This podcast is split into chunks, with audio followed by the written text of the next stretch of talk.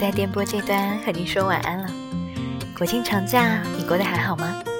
我的朋友圈在一号的时候被国庆的大阅兵刷屏，二号的时候换做了国庆档期上映的电影《我和我的祖国》。如果没有国庆出游的计划，有这些好电影，还有威风凛凛的阅兵仪式，你应该也会过得很充实。国庆的七天长假已经过去了三天。你是早早的计划好了要去一个遥远的地方旅行，还是决定在家做七天的蘑菇和沙发土豆，还是决定回到家乡陪一陪爸妈？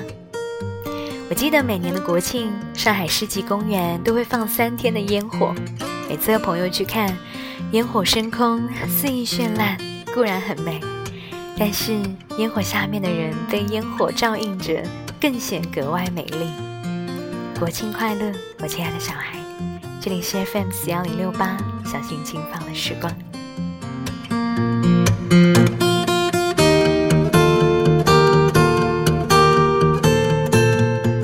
上一期的节目里面，我说过国庆后几天要给自己放一个小假去日本，所以国庆之后的节目，我会专门的拿一期来讲一讲我的旅行。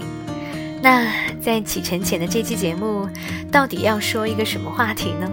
我思索了很久，想起了上周的某一天与朋友聊的一个话题：如果如果有一天特别特别有钱的话，你会去做什么？如果问电波这一端的你，你会给出什么样的答案呢？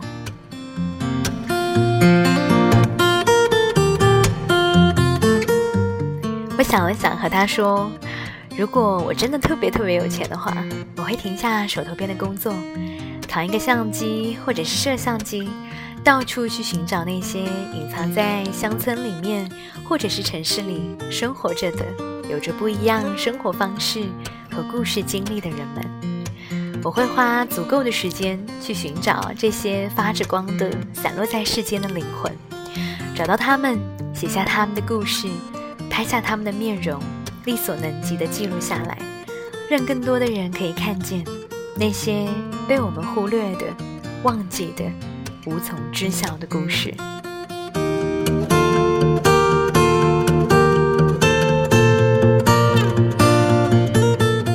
我和我的祖国里面，虽然每个故事都让人无比的动容。但是我还是很偏爱那个眼看着就要失去了最喜欢的女生，但是又放不下一整个弄堂的街坊邻居观看女排为国争光的热切期望，被急得哇哇大哭的小男生。当他对着镜头很委屈的一边抹眼泪，一边说我们家的电视天线太烂的时候，我在观众席上憋不住的笑出声来。你还记得奥运的片段里面？那个被葛优演得活灵活现的、再普通不过的北京出租车司机，把奥运开幕式的门票递给那个从四川藏呃四川的灾区来看奥运的小男孩后，洒脱的一挥手，关上车窗，望着越来越远的鸟巢，嘴角欣慰地上扬着。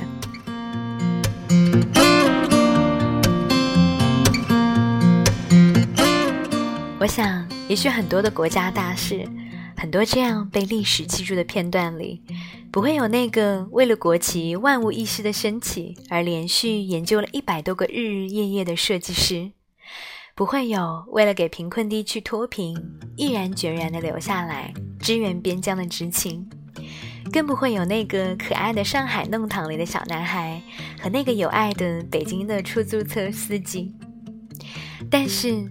我们会记得他们，在这些片段里，有无数这样被人忽略，或者是从不曾知晓的故事。他们都是散落在这世间无数的发着光的灵魂。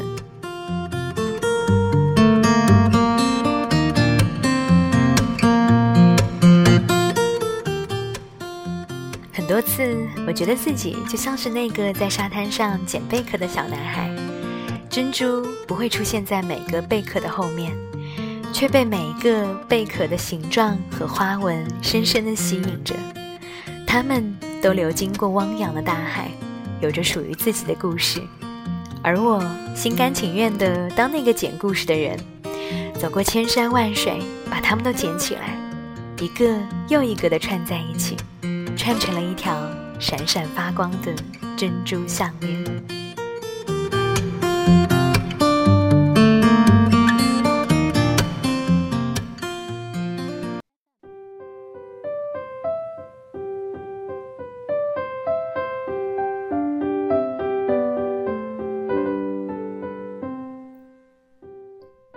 我是一名摄影师，需要不停的与人接触，看什么东西也有先关注优点的习惯，也因此看到了很多生活节奏和北京不同，但其实又属于北京的人。起初，我把北京和旅行区分得很清楚，北京就是现实的理性生活，在北京精打细算的赚钱养家，赚到了多余的钱就给自己一个间隔月出去走一走。这个方式我觉得合理又完美，所以就从不奢求在北京找到什么心灵的慰藉，觉得保持好内心的自我，平衡好与爱人的关系，守住自己的生活就已经很好了。后来逐渐认识了一个又一个不一样的人。什么叫做不一样的人呢？我一直想要找一个更好的词去形容，却没有什么想到什么更好的比他更合适的词。这个世界上有无数的人，原本都过着一样的生活：出生、吃饭、看书、学习、长大、恋爱、经历风雨、看过世态炎凉，慢慢的就长成了和大多数不一样的人。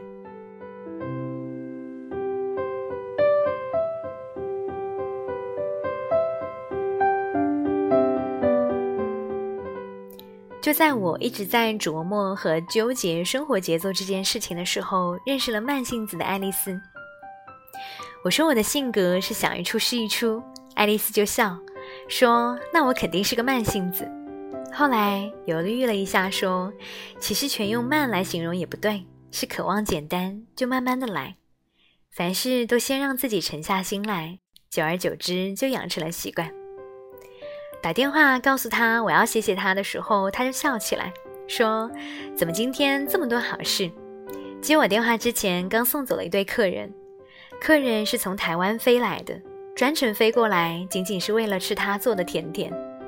现在又接到我的电话，我说：“他说这就像是平平淡淡的好事聚在了一起。”我隔着电话就能想象出爱丽丝的脸，肯定就像她平时一样。平静而洒脱地笑着，不算长的黑头发都散在脸旁边，一屋子的阳光都洒在她的身上，全都是让人安心的味道。狗狗肯定就卧在她的脚边，桌上还是没有收拾的有余温的红茶，一派家常而老式的温情。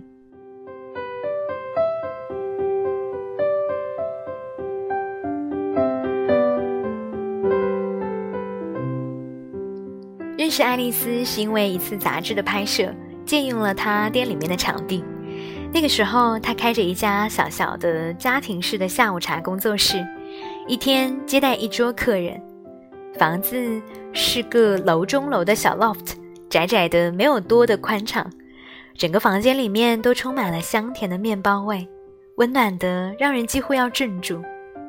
我一进门就喊：“这味道太好闻了，闻起来太幸福。”爱丽丝就迎上来说：“没错啊，我就是因为太迷恋面包店里的这种幸福的味道才转行的，是谈恋爱一样的味道，对吧？”他们的日子格外简单，简单到几乎不像是都市人。每天早上起来准备洗洗弄弄，下午漂漂亮亮的摆满一长桌的甜点等客人来。他的店里太美，白砖墙、木地板、小干花和剔透的瓷器们。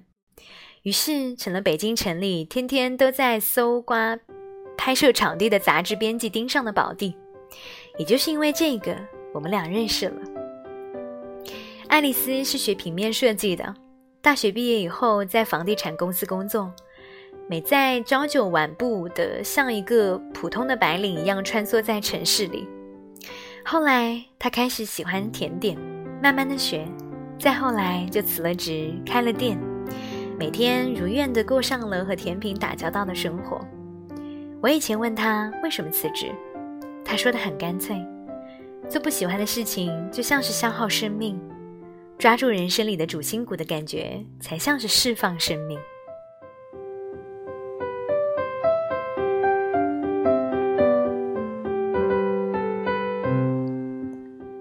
他说他接受得了一切唯一受不了的是被不喜欢的事情困扰着。坚持做自己喜欢的事情会不会太过自我？我们俩曾经用了一个晚上的时间闲聊他说这怎么会是自我？这是忠于自我，把自己推入另一个环境，更能够找到自己，爱上自己的环境。”我问过他，如此喜欢简单的安静，有没有想过离开北京，去一个浪漫的小城？当下他没有回答我。事后几天，他说。大概咱们俩是一种人，喜欢悠闲却又闲不下来。北京这座城有朋友，有好多还能够做的梦，还能够经历的故事，这些太有趣，怎么舍得走？谁又能说嘈杂的环境里创造不出安静呢？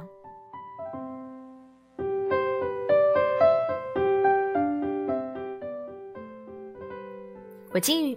我原竟不知道北京城里藏着这么多好玩的人，他们住在好玩的房子里，做着好玩的事情，这让我在日后的生活里对北京充满着好奇，很想更多的认识这些散落在京城各地又闲又忙的人们。有一个有趣的人是花间小筑的主人，叫雅红，比我年长几岁，所以我叫她雅红姐。雅红姐是一名花艺设计师，每天与花花草草为伍。单单是听起来就觉得很幸福了。应该怎么形容我第一次看到他的工作室时候的感受呢？就像看到了现实版的宫崎骏动画，满眼全都是花，鲜花、干花簇拥着摆满了一整个大的房间。鲜花都是种在盆里，养在瓶中，摆得像植物园一样。干花通通的晒好风干，倒挂着绑好，一束一束的挂在墙上。院子里也是。就像是小型的植物园，仿佛与外界隔绝，走进了另一个区别于现实的世界。一颗心变得无比的平静，整个房子都呈现出来清脆的绿色，还有一面墙上镶嵌着壁炉，古朴的砖面墙，自然的，甚至带了一点粗糙，充满了生命的气息。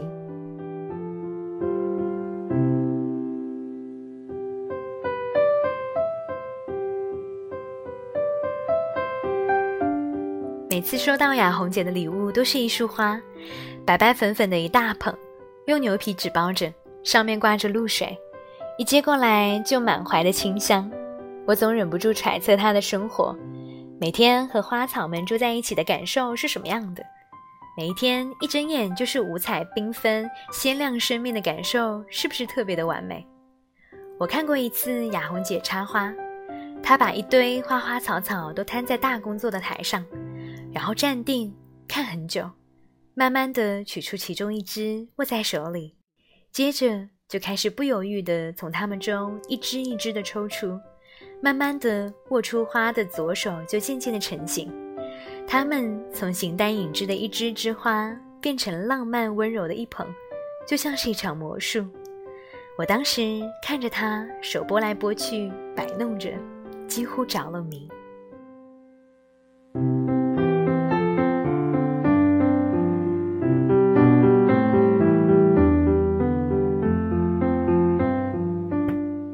还有一个做家居设计的朋友，经营着一个小小的品牌。他带着妻儿一家三口，远离这繁华的城区中心，住在北京的城郊，在那里租了一个大的仓库，划分好区域，分为居住区和工作区。我去过那儿，去的时候是夏天，他的乌托邦就隐藏在茂密的一大片绿色里。因为有小孩子跑来跑去，让原本很安静的工作室里面有了一种欢快而散漫的味道。大仓库里面放满了各种各样的家具，每一件都古朴可爱。空气里充满了木头的味道，还混合着清漆的油香味。阳光从边窗洒进来，木屑在金色的光里翻滚。哪里是工作间，简直就像是秘密的游乐空间。他说他很享受一家三口住在安静的地方的感受，人生无非就是做着自己喜欢的事情，并且和自己喜欢的人待在一起，他都有了。他很满足。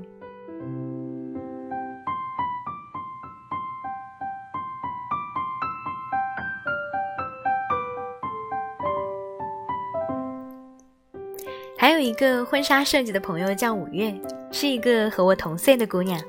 中分及尖发，总是涂着娇艳的小红唇。她在东四环边缘有一间自己的工作室，每天设计着自己喜欢的裙子，并且目睹着他们从图纸被实现成实物。她说，就像是看一场梦变成了现实，简直棒极了。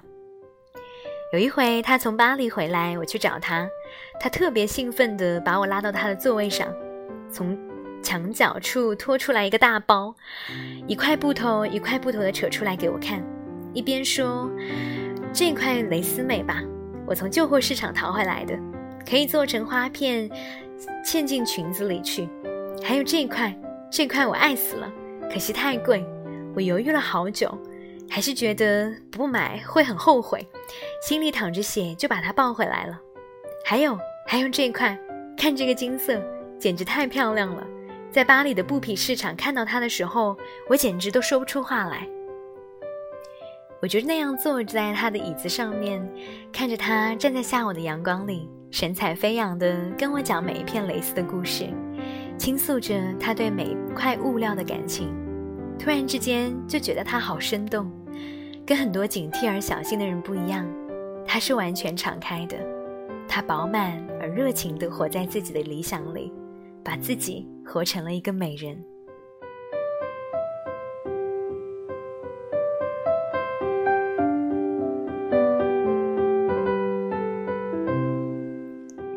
我知道他们和他们都在无悔而勇敢的活着。人与人的关系大概都是这个样子。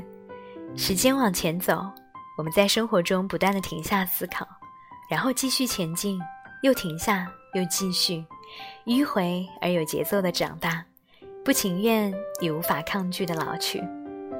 在这个过程里，我们认识了数不清的人，缘分厚浅不同，也许是朋友，也许是过客，总会有那样的时刻，神仙从水潭中出现。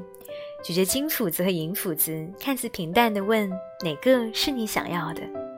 谁知这每次的选择，竟都左右着人生。不知道一直握在手中的铁斧子，究竟应不应该属于自己？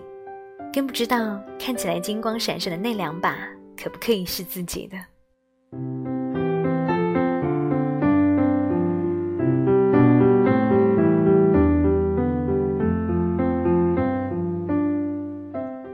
我们想了很多的如果、假设、也许、最好、可是，装作不遗憾的、无作为的做过了每一次选择。上一次回家，我经过我的小学，趴在铁门外面，几乎无法相信这是我回忆里的那所学校。分明记得白叶树都高耸入云，教学楼也都威武雄厚、雄伟。现在再去看，就像是浓缩版的建筑群。楼都高不过两层，道路旁边的花丛围栏最多就只能到小腿，小孩子在里面奔跑，我看着他们细胳膊细腿的，回忆是怎样的十几年，就让我们从这样袖珍的一名小孩子，长成了现在的模样。小学里面老师永远聊不够的是长大了想要做什么，不知道多少人能够按自己的憧憬的。过未来编排自己的生活。两个小孩子从大门旁边的小卖部跑出来，手拉着手往里跑，脚步吧嗒吧嗒地踏在水泥地板上，好像是曾经的我，又好像是曾经的你一样。